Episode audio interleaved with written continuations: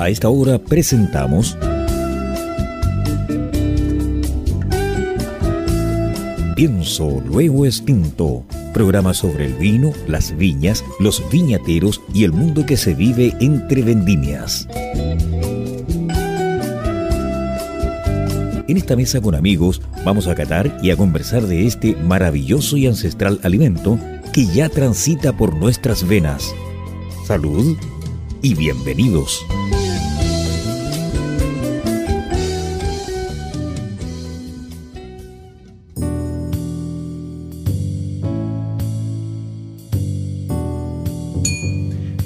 Buenas tardes queridos auditores en este magnífico, precioso sábado 17 de abril del presente 2021. Seguimos con nuestro magnífico, tremendo, único, no sé qué palabra inventar ya, pienso luego extinto, que cada día se supera. Tenemos un invitado, señor auditor, ni le cuento el invitado que tenemos hoy día, tenemos un programa, usted siempre nos escucha promoviendo vinos, a, a viticultores, sommelier, productores, pero hoy día tenemos un capítulo especial, tenemos un episodio conmemorativo. Usted se dirá, ¿y conmemorativo de qué será? Y lo pasa que hace un, mes, un poquito antes, quizás un par de días, falleció una persona muy importante en el mundo del vino, al cual hoy día le vamos a hacer un homenaje. Estos tres gladiadores más el invitado, que es el que, gracias a él, vamos a lograr entrar en la vida, este destacado eh, exponente del mundo del vino, que en paz descanse ya y vamos a hacer un concepto más íntimo, más especial. No quita que va a ser entretenido, pero no hoy día nos vamos a estar promoviendo, recomendándole un vino a usted como usualmente lo, hacemos y dándole esos datos particulares porque va a ser una arista distinta. Así que, atendido eso, pienso lo distinto a través del 89.5, el dial de la frecuencia modulada Radio Portales y a través de www.portalesfm.cl. Agradecemos a nuestros avisadores, a quienes han creído en nosotros nos han acompañado. A Ruta y Vinos Cachapoal, los quesitos de Delicacy de Wisconsin y Click Wine, esa tienda de vinos y licores ubicada en la comuna de Concord de nuestro querido amigo Renato Irola. Saludo a mis amigos, a mis panelistas, a don Peter McCrosty y a don Maximiliano Mills. Peter, ¿cómo estás? Gusto de verte. radiante de Sí, sí, mira, estoy a medio optimio porque el doctor me dijo que tenía que bajar mucho de peso, pero yo creo que para mí es un tremendo placer, tremendo placer eh, y darle a nuestras queridas auditoras y auditores la oportunidad, oye, de saber más sobre Steven Spurrier y con quién, con la persona que quizá en Chile lo conoce más. Entonces aquí va a ser una sesión, oye, que se utilicen de una persona que acaba de fallecer, como bien dices tú, y que es una persona que ha tenido una importancia global respecto a que el, mundo, eh, el vino hoy día es la bebida, ¿verdad?, por antonomasia que queremos celebrar la ocasión y queremos brindar con los amigos. Entonces, ¿quién más que presente a este gran invitado que tenemos que nuestro copanelista, don Maximiliano Mills? Muy buenas tardes, señores auditores de Pienso Luego Extinto. Como, como res nuestra, nuestra frase que nos define, aquí hablamos de vinos, viñedos y vidas quizás hoy más que nunca vamos a hablar de vidas. ¿Y de qué vida? Hay tres personas que yo todavía esperaba conocer. Una es la reina Isabel, otra es Quincy Jones. Este va a ser un programa tributo para quienes no sepan, fue Steven Spurrier, recientemente fallecido el día 9 de marzo pasado. Steven Spurrier se transformó en inmortal después de organizar la hoy legendaria Cata de París en 1976. Y nuestro invitado de esta tarde es probablemente el chileno que más lo conoció, quien trabajó junto a Steven Spurrier durante una década organizando la Cata de Berlín y todas sus versiones, y a quien también aprovechamos de entregarle nuestras condolencias por la partida de alguien que se transformó en su amigo. Hoy queremos alzar nuestras copas para celebrar la vida y legado no solo de quien cambió la percepción del vino en el siglo XX, sino quizás quien ha sido su mayor apóstol en sus casi 8.000 años de historia. Es un honor hoy tenerlo de invitado para conversar y conocer más sobre esta excepcional vida de Steven Spool. Bienvenido a Pienso Luego Extinto, don Eduardo Chadwick. Muchísimas gracias, Max, eh, Carlos y, Peter. un gran gusto acompañarlos y, qué mejor ocasión que hacer un homenaje a Steven Sparrow. Como tú bien decías, Steven fue un hombre de una personalidad realmente única. Era, bueno, un inglés muy flemático, muy clásico, digamos, eh, que, partió su vida siendo un, un sommelier, un promotor de vino. Él tenía una, una, botillería de vinos, digamos, en, eh, partió ayudando, ayudando como asistente, repartiendo. vendiendo vino en una botillería de vinos en, París. ¿ah? Y luego con el tiempo eh, formó su propia tienda, su propia botillería y, era un enamorado del vino. Así es que esa fue su carrera cuando él era un poquito de la, de la clase alta inglesa. Eh, él era eh, tenía una, una, familia em, empresaria, pero a él le gustaba el vino, digamos, y le dijo a su padre que lo dejara eh, trabajar en vinos porque era su pasión. ¿eh? Entonces, en vez de dedicarse a, otros rubros, digamos, él, partió de abajo, digamos, como asistente de una cava, a, la que trabajó por unos pocos pesos, digamos, unos pocos francos en esa época, y poco a poco tuvo la oportunidad de, de emprender y crear su propia botillería y creó luego en el tiempo lo que se llamó la Académie du Vin, ¿ah? una especie de, tienda y, escuela de vino en la que promovía los vinos, los vinos del mundo, digamos, en París, imagínate, en, los años 70, digamos, ¿ah? lo cual era algo bastante inusual. El mundo del vino, eh, como, como tú bien dices, bueno, tiene 8.000 años de historia, pero lo que es hoy día es algo bastante reciente, un poco el vino como obra de arte, como un objeto de culto, como un producto que se, que, se guarda o de coleccionista. El mundo del vino moderno diría que, nació en los años 70, 60, diría yo. ¿ah? Eh, eh, antes era, era un producto que, que que se consumía diariamente. Bueno, desde los, hay vinos que trazan desde los egipcios, digamos, después los griegos tenían Baco, digamos, el dios del vino, o, mm. eh, en Roma también tenían ahí un poco toda la festividad del vino, digamos, con Dionisio y Baco, digamos, los, dos, los dos dioses, digamos, de los griegos y de los, y de los eh, romanos.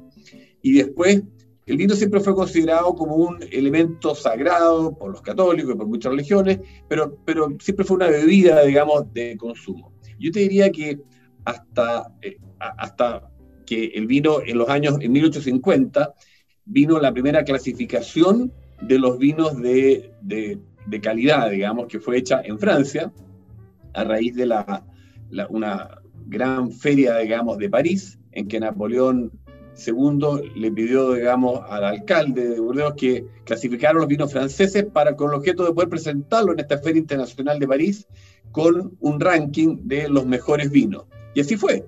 Fue una clasificación hecha en base a los precios que los vinos tenían en esa época y se llamó lo que es de, Grand Cru Classification, ¿ah? la, la, clasificación de 1855 que dio lugar a los 60 vinos consagrados, digamos, del mundo del vino, los 5 Gran Cru eh, históricos, en realidad partieron cuatro, después Mutón se integró en los años 30, eh, y, por mucho tiempo el vino francés tuvo este, esta aura, digamos, de, de grandes vinos, de Gran Cru, por esta clasificación.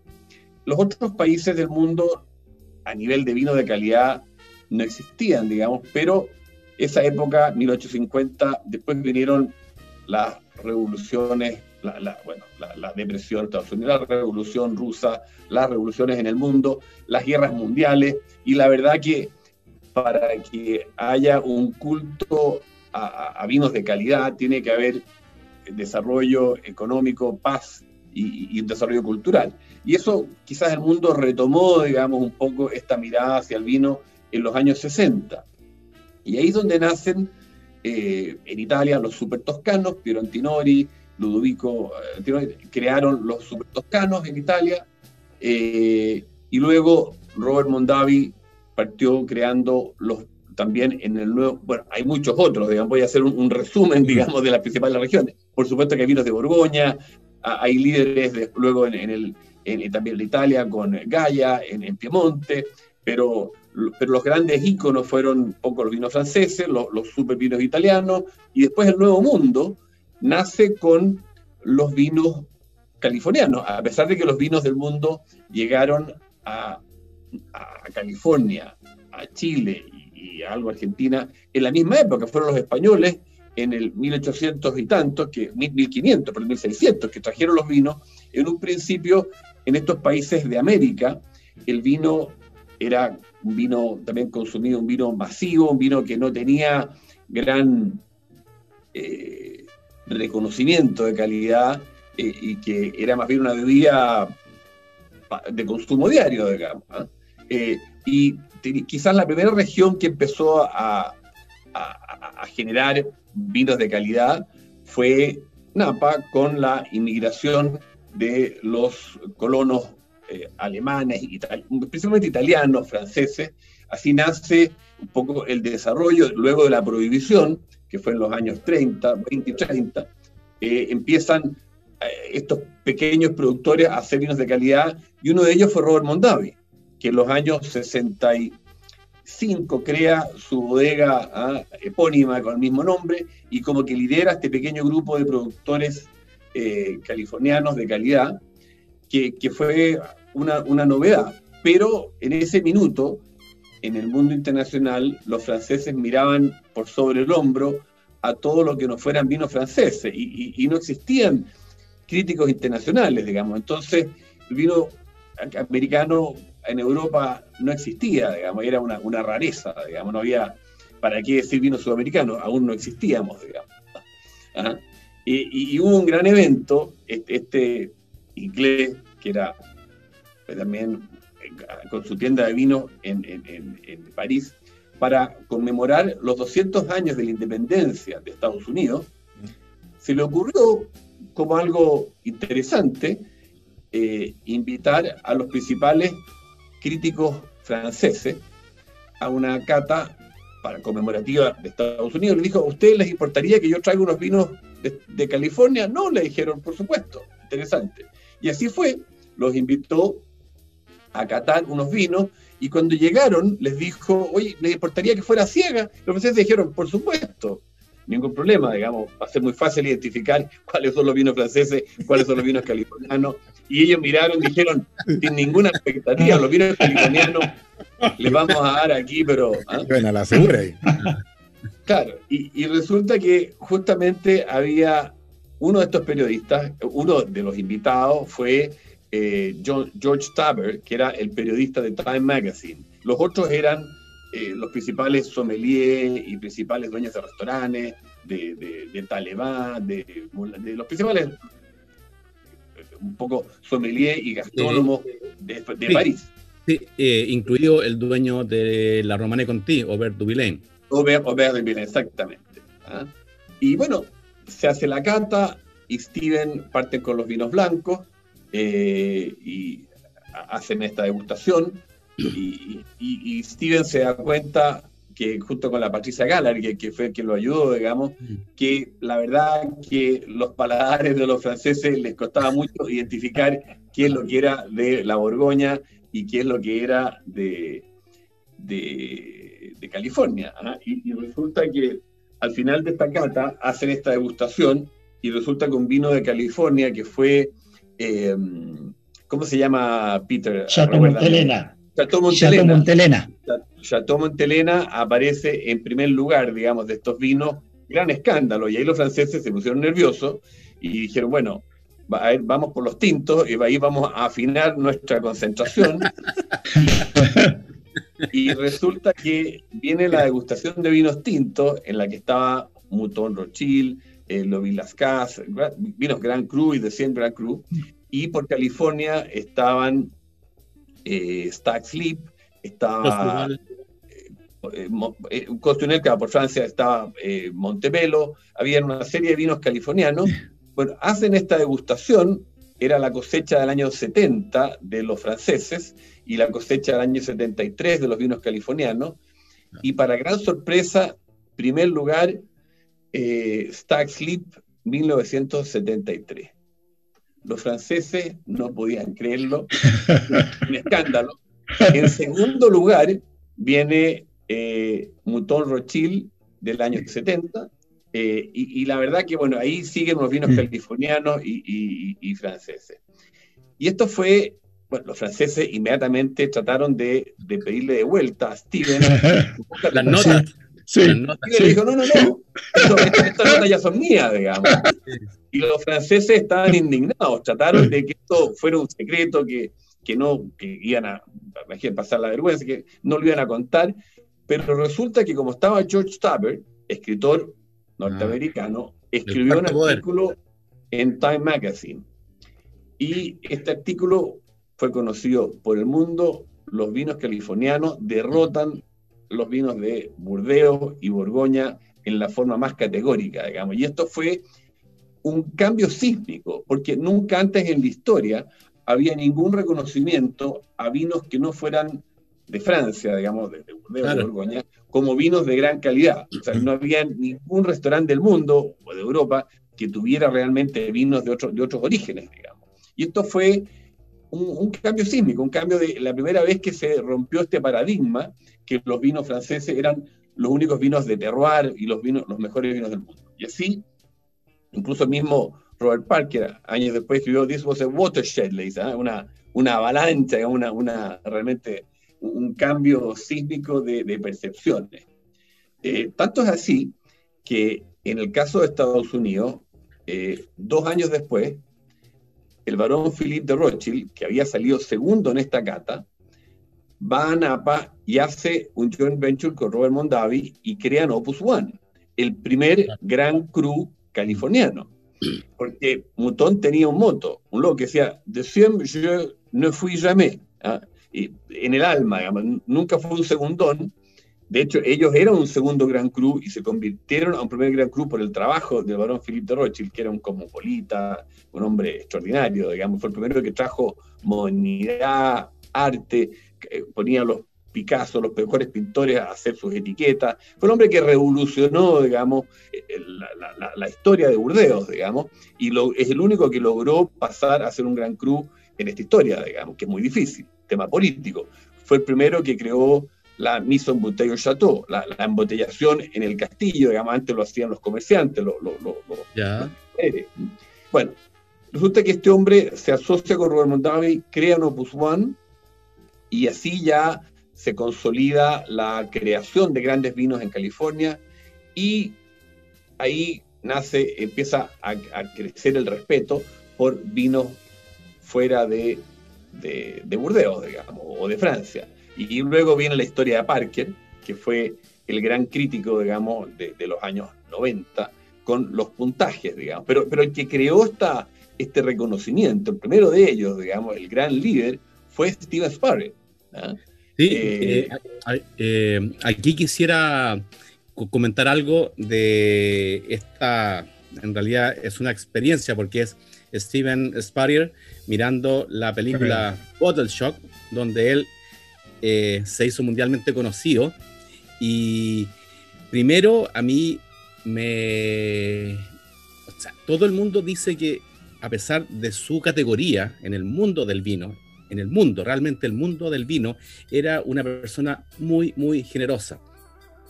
Entonces, eh, viendo este, este, esta experiencia de, o sea, ver a Steven Spurrier mirando su película, eh, primero me impresionó que él afirma, eh, yo nunca realicé la cata de París para hmm. derrotar a los vinos de Francia. Yo simplemente quería mostrar los vinos excelentes que se estaban haciendo en California.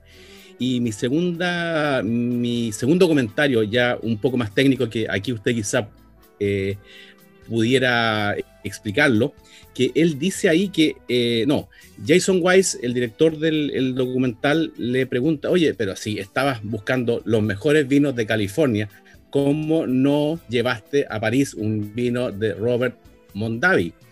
Y él dice, y casi cito, dice, no, yo yo lo había conocido hace tres años atrás, conocía sumamente bien cuáles vinos estaba haciendo, pero para la cata de París sus vinos no me servían.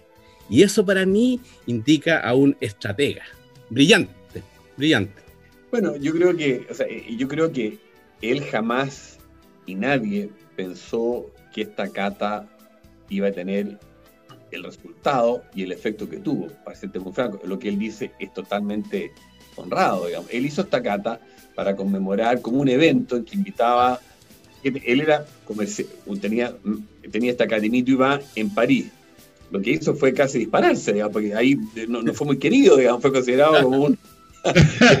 hizo, paria, un paria. Hizo muy difícil seguir con su... Gente, el hombre que, no que desprestigio, sino que, que le da este reconocimiento a los vinos de California en París. ¿ah? Y junto con Robert de Vilén, el, el, del sommelier Talebán, de los mejores lugares de París. Esto fue una ofensa. Así es. Así es.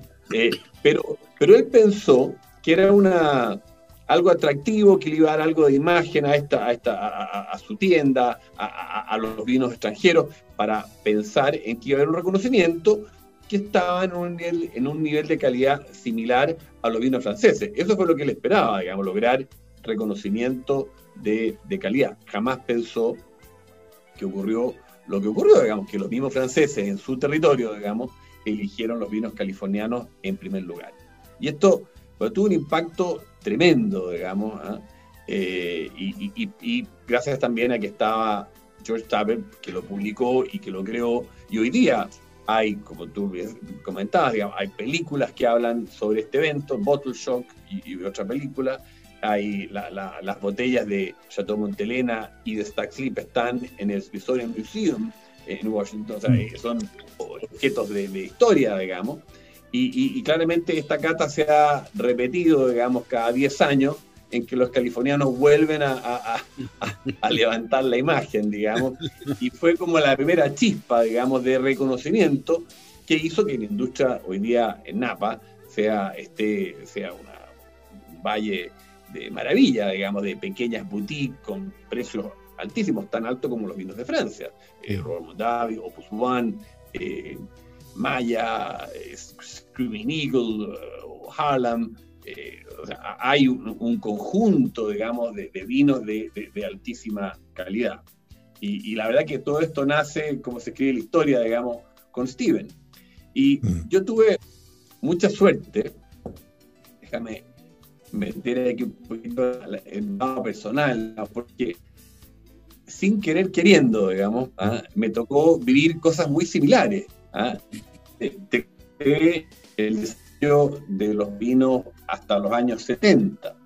Acá en Chile, eh, los vinos, las cepas llegaron por los españoles eh, en, los mismos años que a California, cuando en California estaban estas, las misiones, digamos, ¿ah? hechas por los españoles. Eh, aquí en Chile llegaron los españoles en el 1600, ¿ah? trajeron 1500, 1600, trajeron el primero cepaje, pero al igual que en California fueron, eh, en California fueron los extranjeros, fueron los alemanes, los, italianos, los que, los que trajeron los cepajes europeos de mayor calidad, ¿ah? y los que desarrollaron la industria, y, uno, y, el líder de ellos fue Robert Mondavi. Aquí en Chile fueron los mismos chilenos los que en el 1850 eh, fueron a Europa, a, a, Burdeos, y trajeron los cepajes bordaleses, y ese fue el inicio de los vinos de calidad en Chile. ¿ah? Silvestre Chagavía fue uno de los primeros, eh, don Melchor, don Maximiano, eh, don Arturo, don, don Macul, o sea, las primeras viñas que trajeron los cepajes de Francia. Y aquí en Chile, eh, al igual que en California, se desarrolló el vino, teníamos 80 litros per cápita en el 1900, ¿ah? y el vino era, era el producto de consumo diario, y poco a poco ya que nos exportábamos, el consumo, hubieron mayores impuestos, el consumo fue bajando a lo que tenemos hoy día, que es alrededor de 15 litros per cápita, pero el gran cambio fue también en los años 90, en los años 80, 90, el desarrollo de la exportación. A mí, mi padre me había invitado a hacerme cargo de Viña Rasuri el año 83, y el gran desafío era justamente abrir los vinos chilenos al mundo. En, un, en los años 80 Chile no tenía ninguna imagen de, de vinos de calidad, eh, y era, bueno, hacerle ver al mundo que Chile producía vino primero, porque nunca los vinos chilenos habían estado, digamos, en las vitrinas europeas o, americanas. Entonces, fue los inicios de, desarrollar los vinos de exportación en los años 80, finales de los 80, inicios de los 90. Y tuve, como te comentaba, dos grandes mentores, te diría. ¿ah? Eh, bueno, primero, o tres días. El primero fue mi padre, que, me, invitó a hacerme cargo de la viña, me llevó a Francia, tomé cursos de tecnología en la Universidad de Burdeos, fui a visitar los grandes castillos como la Margot, la Tour, a, a empaparme, digamos, y a ver esta, esta gigantesca distancia que había entre la producción de vinos en Chile en los años 80 con lo que eran los vinos de los grandes chateaux franceses. ¿ah? Y así que eso fue la apertura de ojos, de decir, aquí queda mucho trabajo por hacer, digamos, para acercarnos a la calidad de estos grandes vinos. Luego me volví a Chile y empecé a desarrollar, y ahí viene todo el trabajo en Viñarrasuri con nuestro vino maximiano, como nuestro vino emblemático, a, tratar de hacer vinos de calidad y, a, generar el nombre de Chile, la imagen de los vinos chilenos en el mundo. La gran dificultad era justamente esa, la imagen. ¿ah? Si bien aumentamos mucho, mejoramos en calidad, yo diría que estábamos con muy buena calidad, el gran problema era que Chile se conocía por vinos baratos, vinos de calidad, de, vinos de consumo diario, pero no, no podíamos aspirar a ser reconocidos como los grandes vinos europeos. el primero que, que, me ayudó a cambiar esto fue Robert Mondavi. Cuando él vino a Chile, eh, yo fui su, su guía. Organizanle una semana a Bob Mondavi en Chile, que fue como organizamos una gira en el Valle de Aconcagua, Maipo, Colchagua, y al final de esta gira él quiere, se, entusiasma, me dice Eduardo, el potencial que ustedes tienen en Chile me recuerda al potencial que teníamos nosotros en Napa en los años 60 cuando yo empecé. Y se acordaba de todo lo que ayudó Opus a generar un vino, una imagen, y así fue como creamos Seña. Y él fue el mentor para crear Seña, que fue el primer vino que empezó a, a dar imagen, digamos, al vino chileno. Pero a pesar de que este vino había nacido con el, la marca Robert Mondavi, digamos, que ya era un ícono en el mundo. Eh, la verdad es que a pesar de eso, los críticos costaba mucho que vinieran a Chile. Y los críticos más importantes realmente no venían porque estábamos fuera del radar. Mm. Y, el crítico más importante era Parker, ¿ah? Robert Parker, que fue el que, el que creó la escala de los 100 puntos en Estados Unidos, el que le dio 100 puntos al año 82 a Mouton y a Petrus, Ah, eh, y ahí, hay parte, digamos, el desarrollo de los vinos franceses, digamos, de los 100 puntos en Estados Unidos. Y Parque lamentablemente no venía a Chile y por lo tanto no ranqueaba los vinos chilenos. Entonces, ahí nace la, el peregrinaje, digamos, la, dificultad que teníamos nosotros. Y, y por total coincidencia, a mí, pensando cómo llamar la atención de los críticos, cómo logramos convencerlos que nuestros vinos tienen una calidad similar semejante, digamos, a los vinos europeos. Sí nace la invitación que yo le hice a Steven el año 2004, el 23 de enero del año 2004, a Berlín, en que dije, bueno, vamos a hacer una masterclass, una, una, una, una discusión de cuáles son las características que tipifican a Chile, los principales valles, Maipa Concagua, versus Burdeos y Toscana, que eran las otras dos grandes regiones donde se producen vinos Cabernet Sauvignon de la más alta calidad en, eh, Europa. Luego de la masterclass, en que hablamos de suelo, terroir, clima, lluvias, etc., eh, pasamos a esta cata, y en esta cata eh, yo tenía seleccionado una selección de nuestros vinos junto con los mejores vinos de Burdeos y de Toscana, en lo que había sido considerado el, año de la década, el, año 2000, fue uno de los primeros años en que Parker le dio 100 puntos a un gran número de vinos en Burdeos, dentro de ellos Lafitte y Margot, y por lo tanto era competir, degustar frente a estos grandes vinos de, de Burdeos. Y déjame decirte que, que, la invitación a Steven fue también totalmente de, de no, no, no, de casualidad, pero fue una invitación, yo lo conocía poco, a través de una agencia de, relaciones públicas, le dije, oye, invitemos a la persona más reconocida, digamos, a, de más prestigio, digamos, en Inglaterra, y así fue como llegamos a Steven Sparrow. Y yo por coincidencia llegué de Chile al aeropuerto, en Berlín, al aeropuerto Tegel, y llegó él con su señora, con Vela, y luego dije, bueno, Steven, te llevo al hotel, vamos juntos, entonces yo iba sentado en el taxi adelante, y atrás iba Steven y Vela, Y hablábamos yo mirando para atrás, Steven, bueno, le pregunto, ¿cómo vas a organizar esta cata? Así como inocentemente. Me dice, ¿por qué me preguntas eso si yo fui invitado a, participar de esta cata? No, no, le dije yo, you're running tú, tú la tienes que hacer. Ahí se bajó el taxi. y él me dijo que había ido a esta cata a Berlín, justamente aprovechando que no conocía Berlín, porque recordemos que Berlín hasta, hasta hace unos pocos años antes con la muralla de Berlín, ah, y no conocía Berlín, primera vez que iba con su señora con vela, y había aprovechado de ir de fin de semana a Berlín, bueno, a esta cata que lo habían invitado. Bueno, así fue de, casual, digamos. ¿ah? Y bueno, la historia es que, en esa cata, dos de nuestros vinos, digamos, eh, Viño Chaudic y Seña, quedan en primer lugar y en cuarto lugar queda también Don Maximiliano. O sea, tenemos los tres vinos íconos nuestros quedaron en top 5 y, eso fue, al igual que lo que ocurrió en, en, París, en el Judgment of Paris, que se llamó, eh, aquí, bueno, eh, Justice Robinson le llamó a esta cata The Berlin Tasting. ¿ah? y que, en que por primera vez vinos chilenos eh, sorprendían al mundo, ¿ah? eh, mostrando que teníamos una calidad equivalente, digamos, a los mejores vinos europeos. Así que eso es un poco, pero, pero así de, de, de ¿cómo se decir la palabra? De casual. Esto no fue algo planificado ni pensado, vamos a hacer esto. Ambas catas fueron cosas del destino. ¿ah? Eso es lo maravilloso. Qué bueno, qué bueno. Mi estimado auditor, usted está tan entretenido como nosotros escuchando esta historia de don Eduardo Chadwick que nos está comentando estos detalles. Imagínese, iba en el taxi y le decía, encárgate tú. No, si yo venía invitado. Cosas simpáticas. Solamente usted lo sabe aquí en Pienso lo Distinto. Vamos a hacer nuestra primera pausa de visaje. Hoy vamos a cambiar un poco la estructura del programa porque amerita, después lo voy a comentar mi estimado auditor, ¿Cómo va a seguir esto? ¿Cómo va a seguir? Porque se va a sorprender. Pienso lo costinto a través del 89.5 al dial de la frecuencia modulada y a través de www.portalesfm.cl. Vamos y volvemos. No se vaya, ni se desconecte, ni cambie la frecuencia. Venimos de ahí.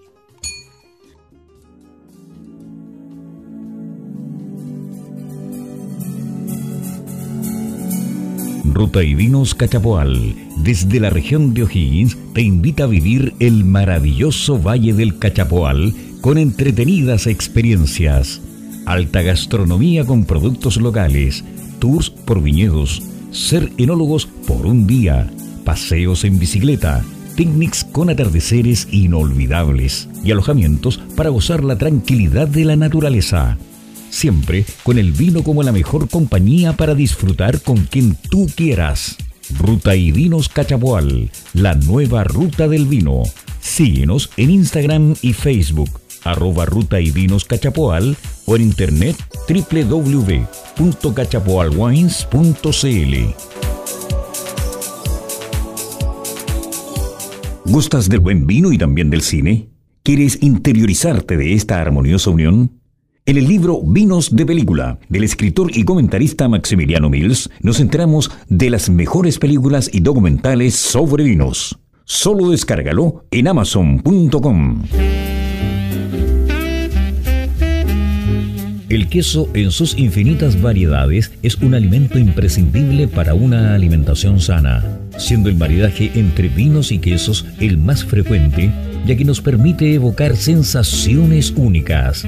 Para vivir esta experiencia, Delicace trae los mejores quesos de Wisconsin, la capital del queso en Estados Unidos. Importamos quesos parmesano, cello, gorgonzola, monforte, mascarpone y cheddar para que acompañes el vino de tu cepa preferida, elevando todos tus sentidos. Encuéntranos en www.delicacey.com. Instagram arroba Delicasey. Comunícate al más 569 973 34458.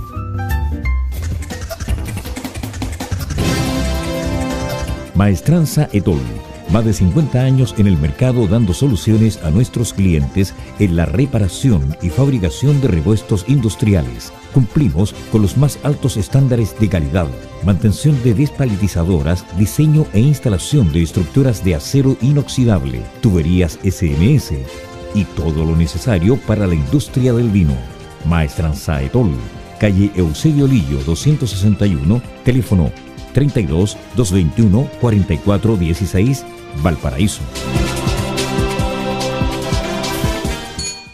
Bien, mis queridos auditores, seguimos luego de esta pequeña pausa de visaje con nuestro programa Pienso Luego Tinto. Usted nos está oyendo a través del 89.5, el dial de la frecuencia modulada Radio Portales y a través de www.portalesfm.cl.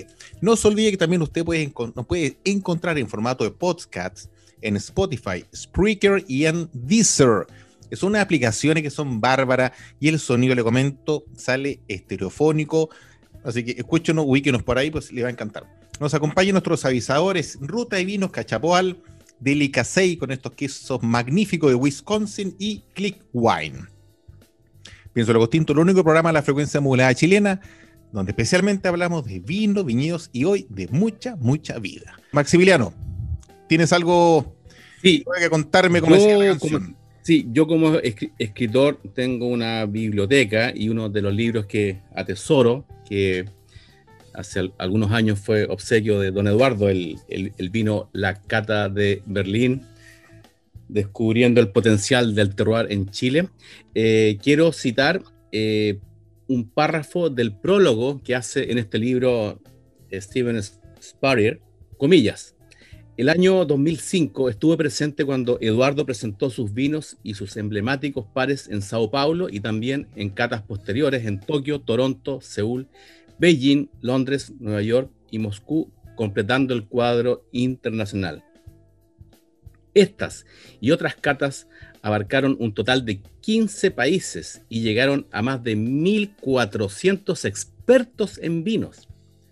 Los vinos chilenos se ubicaron entre los tres mejores lugares en 20 de 22 oportunidades, logrando una notable tasa de éxito de un 90% en las preferencias generales.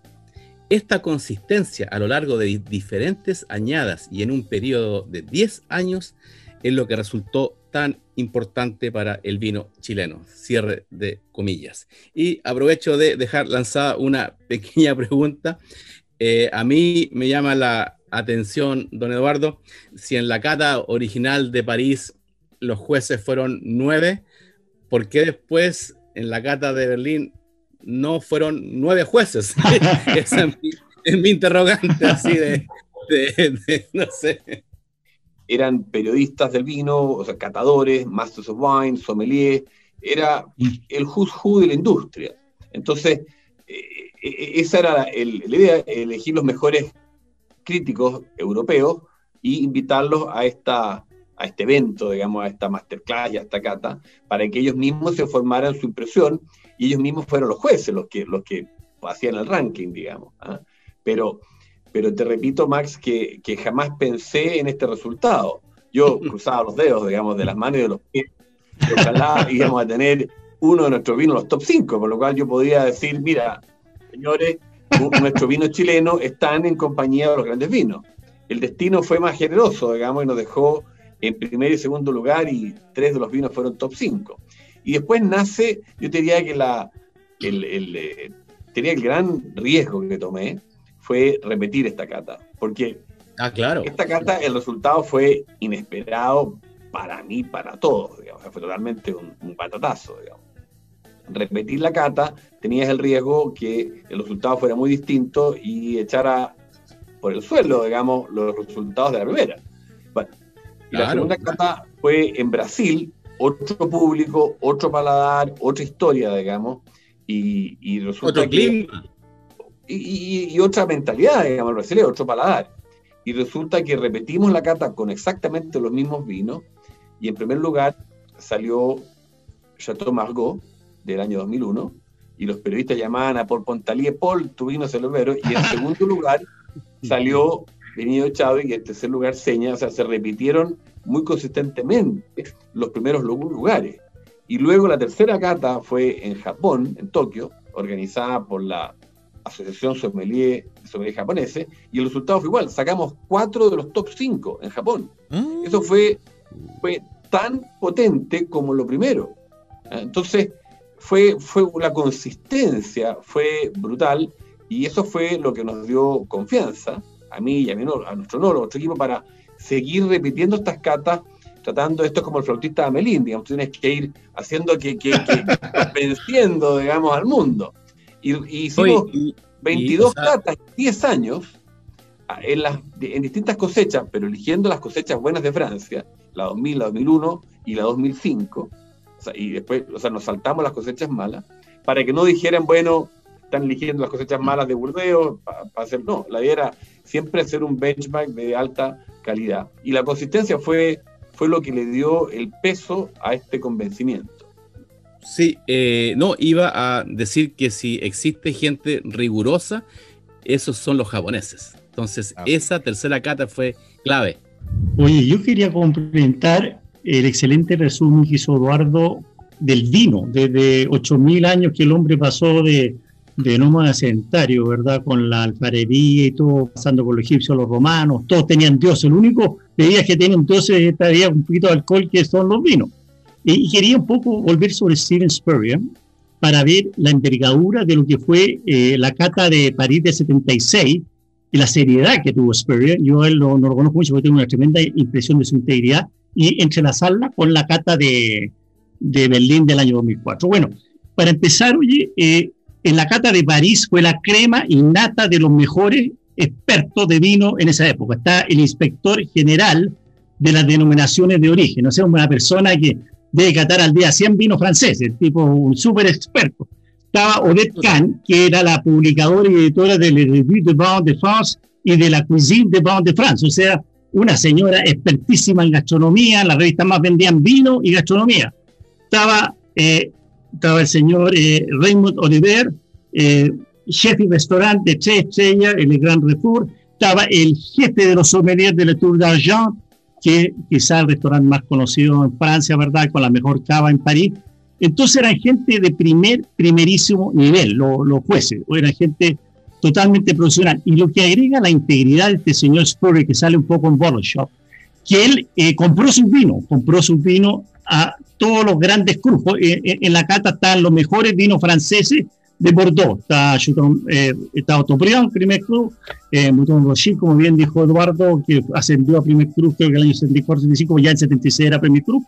Eh, estaba, eh, los otros vinos también eran extraordinarios, Batar Montrachet, no, eh, eh, Montrose, estaba aquí, eh, Las Casas, eran todos de los topísimos, los 50 mejores vinos de Burdeos. Este señor fue a, como tenía esta tienda de vino, compró los vinos en Burdeos, pero en California también los compró. O sea, no había ningún manejo de los vinos. Los vinos le llegaron, oye, en forma totalmente aleatoria y presentaron a este tremendo eh, jurado. Pero además, el año 70 fue un año, según Robert Parker, uno de los mejores del milenio. O sea, fue una cosecha maravillosa. Y aquí quiero entrelazar con la Cata Berlín, porque la Cata Berlín, los vinos eran del año 2000. Bueno, el año 2000 fue una cata maravillosa en Burdeos a tal punto, a tal punto que yo creo que aquí, oye, falta decirle al señor eh, Chadwick que él tuvo con vinos que en ese tiempo, en el año 2000, Parque le dio 100 puntos. Wine Spectator le dio 100 puntos. Dicante le, dio 100 puntos. O sea, estamos hablando de los vinos que salieron en la cata de, que le ganó la cata de Berlín, ¿verdad? Le ganó a la FIP 100 puntos. En todas las revistas especializadas de ese momento. Eh, el, el eh, Margot, Chateau Margot, 100 puntos también. O sea, si tú miras en las páginas de, esta, de estas viñas, tú verás que tienen una cosa que yo celebro, que lo hace eh, la viña de Razón, que tú puedes mirar 20 años para atrás de las fichas técnicas, de todo, todo, absolutamente todo. De tal manera, oye, que yo creo que gran mérito con Steven Spurrier, que eligió vino, o tú elegiste vino de primer nivel. O sea, tú aquí estás compitiendo con los mejores vinos del mundo, con 100 puntos, con un señor de una integridad que para mí sobrepasa todo. Yo tengo una anécdota y yo le, él estuvo en el campo nuestro porque sí, vino un par de, de veces a Chile y se recordaba muy bien de nosotros. Y yo le llevé un vino nuestro a Londres y él, como bien dice tú, era, eh, tenía una respuesta muy, muy importante en Decanter. Probó el vino, me dijo, tiene tantos puntos, que era un puntaje muy bueno, pero Peter, yo tengo un contrato con Decanter que no puedo hacer no, por favor, no hagas público los vinos. Sea, un hombre de una integridad a toda prueba. Así que yo te felicito, Eduardo, porque esta, esta, esta cata de Berlín tú le ganaste eh, a, a, Vino, que ya tenía 100 puntos. Entonces, mi pregunta, Eduardo, ¿por qué se ha tomado tanto tiempo que en Chile tenemos 100 puntos?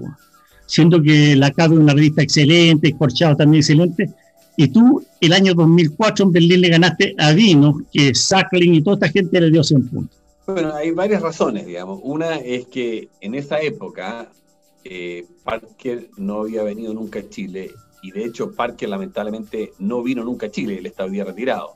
Parker hoy día es una empresa que tiene catadores y, los catadores eh, hace pocos años se asignó un catador específico para que venía de Chile, pero en la década del año 2000 el principal mercado mundial era el mercado americano y el mercado americano la verdad que tenía o los vinos de California y, o los ojos puestos en Burdeos o en Toscana o en los grandes vinos europeos, de, digamos, en California o los vinos de Burdeos, Toscana o Europa. Esa era la imagen. Y por lo tanto, siempre miraban para abajo, digamos, a los vinos de Chile. Y no, había un reconocimiento y no había un gran interés.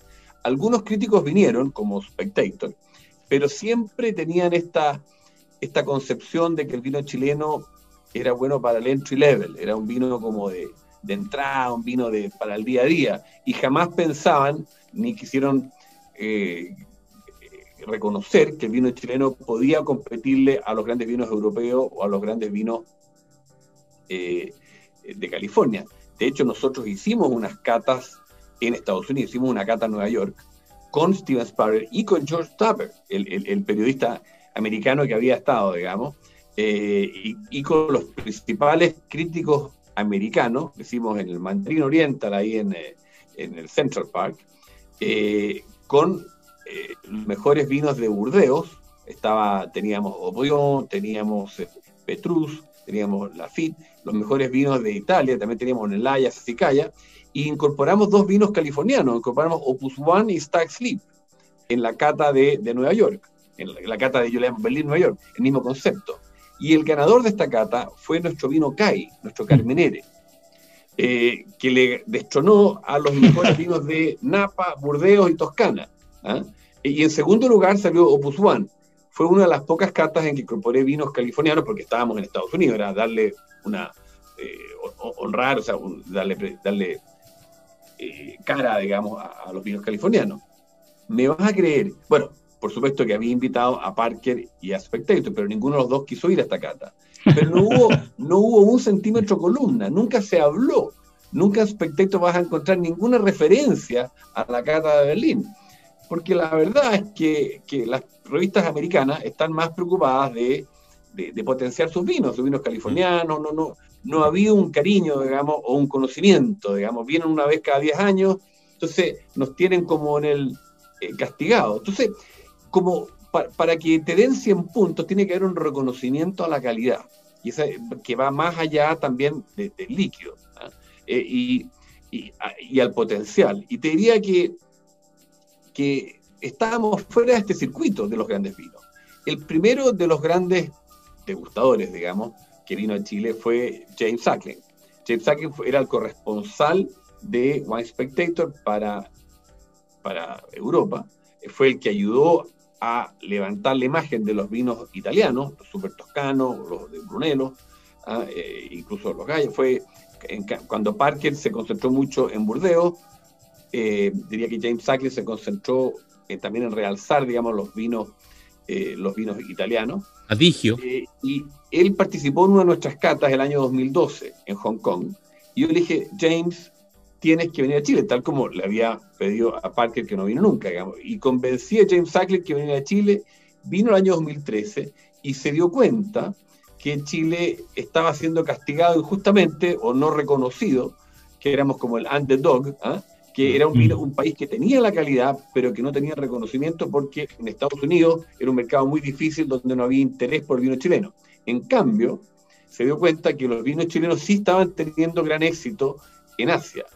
Eh, de hecho, hoy día Chile es número uno en Japón, número dos en Corea y número dos o tres en China, digamos. Y tiene un gran potencial. Estos países no tenían la historia de, de reconocimiento hacia los vinos europeos o californianos, y Chile entró y por calidad se ha impuesto. Entonces, vino a Chile en el 2013, vio la calidad y empezó a, a, convencerse que Chile era el, el, próximo país en entrar a, esta Hall of Fame, a esta a esta poco pequeña club de grandes vinos. Y fue año tras año subiendo los puntajes. También cuando un periodista te da, crítico internacional, te da, te empieza a dar un ranking, está jugando su nombre. Y tiene que estar muy seguro, tiene que conocer el terroir, tiene que conocer a, los viñedos, conocer el suelo, el clima, conocer al enólogo, las bodegas y sentirse que si va a dar su reconocimiento, está jugándose su, su marca, digamos, su, su futuro, digamos. Y James Sackling se la jugó por Chile eh, cuando nos dio a nuestro vino Viñedo Echado 2014 los primeros 100 puntos de, de, Latinoamérica, digamos, ¿ah? de cualquier vino en, Sudamérica. Eh, y eso fue como poner la bandera de que de reconocimiento, digamos. ¿ah? Pero nos demoramos 10 años después de la última cata de Berlín en que todo esto ocurriera, en que él se atreviera a darle a un vino chileno y luego el año siguiente le dio a tres vinos chilenos del Valle de Maipo, Aconcagua y, y Colchagua. Y hoy día ya estamos en, esa, en ese club de grandes vinos. Hicimos un, tour de Wine Legends hace poco en, en, por China y los vinos chilenos están teniendo gran éxito, digamos, estos grandes vinos. Pero ha sido todo un, esto es como una bola de nieve, digamos, el efecto de, que tiene que ir creciendo en reconocimiento, digamos, y poco a poco eh, tenemos hoy día el reconocimiento de los críticos, que se ha demorado, eh, pero también tenemos el reconocimiento de los consumidores, que, están sí comprando y reconociendo, digamos, un poco que, estos vinos en, compañía de los grandes vinos franceses o italianos. esa es la gracia, que hemos logrado cambiar esa percepción, que toma, toma años. Hay una cosa muy importante, y yo creo que, si mal no recuerdo, tú te asociaste con Robert Bondavi el año 95, por ahí fue más o menos, y vino el hijo de él a hacer las vendimias acá. Y en las notas de cata tuyas del año 2000 2001, el que firma las notas de cata es Tim Mondavi, con el seña que sacaste el segundo y cuarto puesto. Entonces, yo creo que en todas estas cosas, eh, lo que no ha pasado, quizás, como bien dices tú, eh, lo dejaron para último, pero hoy día es claro a mí me gusta mucho, yo le diría a mis queridos amigos que hacen vino, oye, que miren la página de, de Rasuri, de Seña y de Chadwick. Y verán que este señor le dedica casi la mitad de sus spec sheets, las la fichas técnicas, a los viñedos simplemente a los viñedos, habla mucho de los viñedos y cómo cultiva los viñedos por cuartel y cómo controla, porque yo creo que esto hoy día ya eh, es más eh, conocimiento común, por el año 2000 no era tan conocimiento común, tú en tus fichas técnicas del año 2000 pones que tú te fijas de la madurez de cuartel por cuartel, de uva por uva, y tú vas cosechando de las 6 de la mañana a las 9 de la mañana, y da una serie de datos, oye, que nosotros yo creo que en Chile, para que lleguemos, para mejorar nuestra, nuestro vino, está en, los viñedos. Y también da una cosa que me intriga muchísimo. Yo miré todas tus notas de cata y tú haces maceraciones post-fermentativas muy largas, tanto para el CAI como para el Chadwick como el otro. Tú haces unas fermentaciones de 20 días o 30 días tremendamente largas. Entonces yo creo que para los amigos queridos enólogos y estos emprendedores que tú, como bien dices, estamos en Napa Valley, lo que está en los años 60 o 70, hoy día estamos en Chile, eh, ¿qué consejo le podrías dar hoy con tu experiencia que ha tenido esta feria y con tu experiencia de, cuidar tus viñas, verdad? Y de hacer estas meseraciones que yo la encuentro realmente soberbia. Mira, yo creo que en los años 2000 eh, muchas viñas se, dedicaron o, se sintieron muy atraídos por, eh, los vinos, por, lograr el estilo Parker, ¿ah? que era un estilo de vinos hedonistas, vinos sobremaduros, con mucha madera que era lo opuesto al estilo nuestro, que era más bien vinos de terroir, en que queríamos mostrar preservar la calidad de la fruta y un vino que fuera más equilibrado y más buscando la elegancia y no la potencia. ¿ah? Eh, yo diría que el tiempo nos ha dado la, la, ¿ah? post-Parker, ¿ah? eh, porque en esta época nos costaba mucho llegar al mercado, llegar a Estados Unidos. Hoy día Luis Gutiérrez, que es el crítico de Parker, eh, van más bien, es, vino, es un purista, digamos, ¿ah? como Jesse Robinson o muchos críticos ingleses. Y creo que ese estilo es el estilo que, que ha dado grandes resultados. Y yo diría un poco las viñas equilibradas y, la calidad de la fruta es más, ha sido más importante para nosotros que tener vinos sobre maduros o sobre maderizados, digamos. ¿ah? Diría que ese, ese, ese es el estilo. Ahora, en el mundo del vino eh, siempre conviven estos dos estos dos grandes eh, formas de pensar, e incluso estilísticamente. Hay gente que le gusta eh, el sushi y hay gente que le gusta comerse una, una parrilla y un asado de campo. Entonces, bueno, eh, el vino tiene esta versatilidad, digamos. Yo, yo no soy para nada contrario ni peyorativo, digamos. Cada viña tiene que elegir el estilo que, donde se siente que, mejor expresa sus viñedos, digamos. ¿ah? Le comento, mi querido autor, que por mi parte tengo un Errázuriz, un Pinot Noir, año 2016, de La Pizarra se llama. Está exquisito, es un vino, está de maravilla. El Pinot Noir de una cepa bastante liviana, agradable. Tiene un aroma bastante cautivador y tiene un sabor, una acidez media alta, pero te llena la boca muy, muy agradable. Estoy comentando respecto a este vino que tengo aquí en mi poder, este, las la pizarras, un Pinot Noir 2016. Ah, excelente. Que está exquisito, está, exquisito. Y Maximiliano tiene por allá tiene un CAI, parece, ¿cierto? Tú estás con un CAI. ¿De qué año, Maximiliano? El, ganador de, la cata de Berlín en su versión de Nueva York Mira. fue la añada 2006.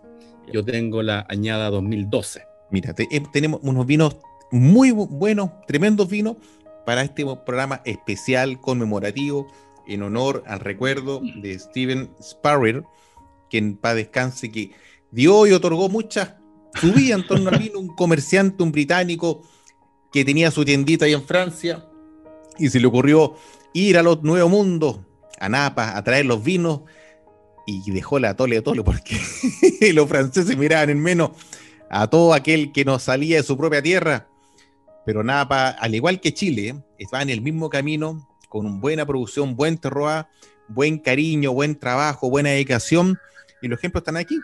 Don Eduardo, el ejemplo vivo de que las cosas se pueden hacer bien y se pueden obtener grandes puntajes estando codo a codo con los más grandes exponentes del mundo del vino a nivel mundial.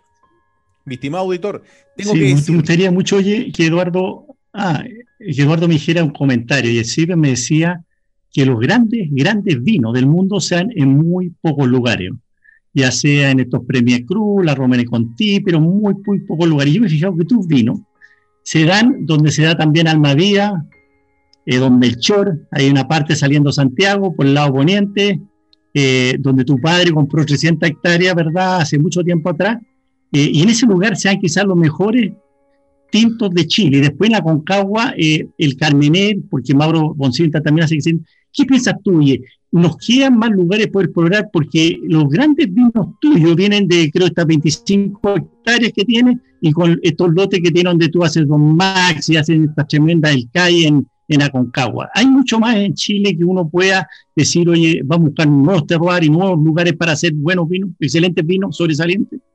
Eh, bueno, yo creo que como tú bien dices, los grandes vinos son de grandes terroirs. Ah, mi padre tenía este campo ahí en, Puente Alto, en, lo que se llama San José Tocornal, que, donde se producía un antiguo vino chileno que era conocido de gran, que era el Fond de Cab. Sí. hablando hace 50 años, así que haber pocos, pocos televidentes ahí que, se recuerden. Pero bueno, en ese terroir, eh, que luego se, hubo, vino, se, subdividió, eh, nosotros tenemos, mi, familia tiene 25 hectáreas que se llama Viñedo Chadwick, que es el corazón de lo que era este campo. Y ese terroir es una, son gravas, son, era un antiguo lecho de río, que es la, y un clima, eh, digamos, que permite que las raíces vayan muy profundas, que permite que, que, es un suelo poco fértil, y el clima es un clima con suficiente calor para madurar el cepaje Cabernet Sauvignon, porque en, eh, mediodía en verano en, en, Maipo hace calor, podemos llegar a 30, 32, 34 grados, pero en la noche bajan los vientos de la cordillera, estamos en el Piedmont, así que es una zona en que tiene esta diferencia de temperatura entre el día y la noche, que permite madurar, permite retener acidez y tener muchos antocianos, digamos, en el vino, lo que le da un y un sabor, digamos, muy especial. Eh, yo diría que esta es la zona clásica, histórica del Cabernet Sauvignon en Chile. En el Valle de Aconcagua eh, tenemos también eh, zonas como por ejemplo en Don Maximiano o en Seño, donde hay más, también tenemos gravas cerca del río, como Max 5, pero también tenemos arcillas en las laderas de cerro.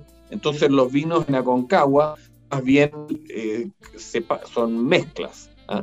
Viñedo Echado, que es 100% Cabernet Sauvignon, que es por antonomasia el cepaje del Valle del Maipo, y en, y en Aconcagua, tanto Don Maximiano como Seña son mezclas de Cabernet Sauvignon Menere, algo de Malbec, Petit Verdot, Cabernet Franco. Es un, cepaje, una mezcla bordalesa, pero con la tipicidad, yo le llamo de los Andes, porque tenemos Carmenere y Malbec. Es una mezcla irrepetible. No hay la región del mundo que esté produciendo hoy en día un vino como es hoy día nuestro Seña o Don Maximiano.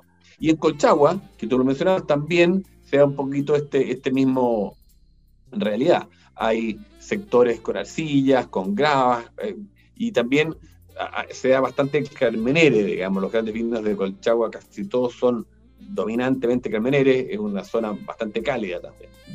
Así que yo diría que esos son como los, lugares clásicos, pero bueno, Chile se ha abierto a, las, laderas costeras, eh, como puede ser un Casablanca, Concagua Costa, Limarí.